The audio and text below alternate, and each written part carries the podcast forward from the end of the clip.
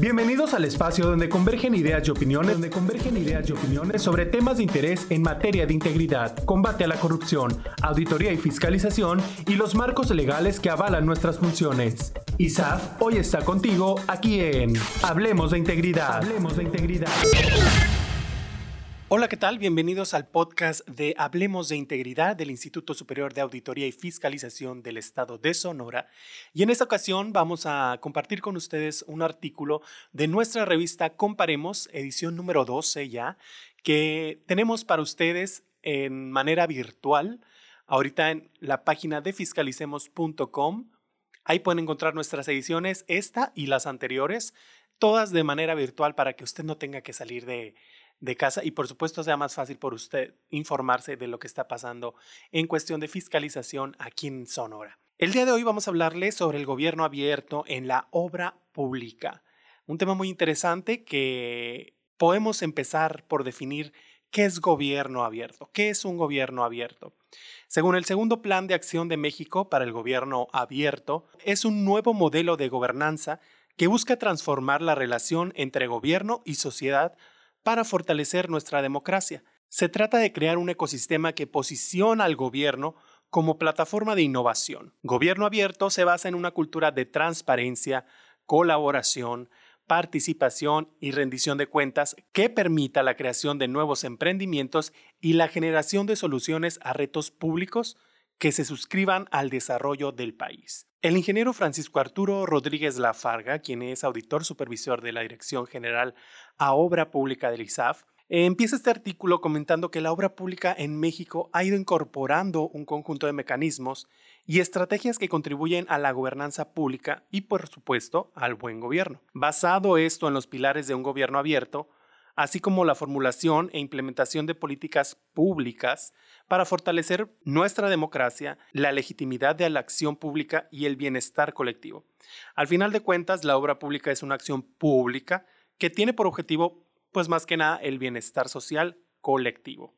Y fíjense ustedes que el Instituto Superior de Auditoría y Fiscalización consciente de la importancia de la apertura de gobierno abierto, da seguimiento dentro de su auditoría técnica a la obra pública a los entes públicos ejecutores de obra sobre el cumplimiento de las políticas públicas y normatividad aplicable en materia de transparencia y rendición de cuentas, para así, con ello, observar con mayor frecuencia a entidades que incorporen estos conceptos dentro de la ejecución de obras públicas. El ingeniero Francisco Lafarga nos comenta que las diferentes instituciones y asociaciones que se han encargado de que en México se dé marcha al gobierno abierto, elaborando los planes de acción y, por supuesto, a sabiendas de que la obra pública es muy importante y que gran parte del erario es destinado a esta acción pública por todo lo que genera la economía y, por supuesto, el bienestar social, se incluyó dentro de los compromisos planteados en el segundo Plan de Acción de México donde define las primeras medidas directas a implementar en la obra pública. Una de las medidas directas de este segundo plan de acción de México es la infraestructura para todos, que nos dice acá que es transparentar y difundir información de manera georreferenciada sobre proyectos de infraestructura. Esto permitirá que los actores interesados e involucrados puedan dar seguimiento al desarrollo del proyecto. Esto nos lleva que al posibilitar la detección oportuna de puntos exactos que obstaculizan un proyecto, se propicia una mayor fluidez en el desarrollo. También esto facilita reducir tiempos de construcción y costos, lo que generaría obviamente beneficios sociales y una mejor rendición de cuentas. Otra de las medidas directas que textualmente se llama Sigue la obra pública busca implementar un sistema digital que utilice indicadores y alertas sobre el avance de obras públicas para su difusión, evaluación y seguimiento. Deberá incluir esto un catálogo por dependencia o entidad con toda la información pertinente desde la planeación hasta la operación de la obra. Este sistema generará mejores procesos de vigilancia y rendición de cuentas al permitir que la ciudadanía haga estas consultas. No podemos dejar pasar que se dan pasos en el gobierno federal y también en los gobiernos estatales. Ejemplos concretos los podemos conocer en www.tuobra.sonora.gov.mx, donde el gobierno del estado de Sonora, a través de este portal, da cumplimiento a estos compromisos al transparentar y difundir información de proyectos de infraestructura, implementando sistemas digitales para la rendición de cuenta y pues para la colaboración e innovación de estos.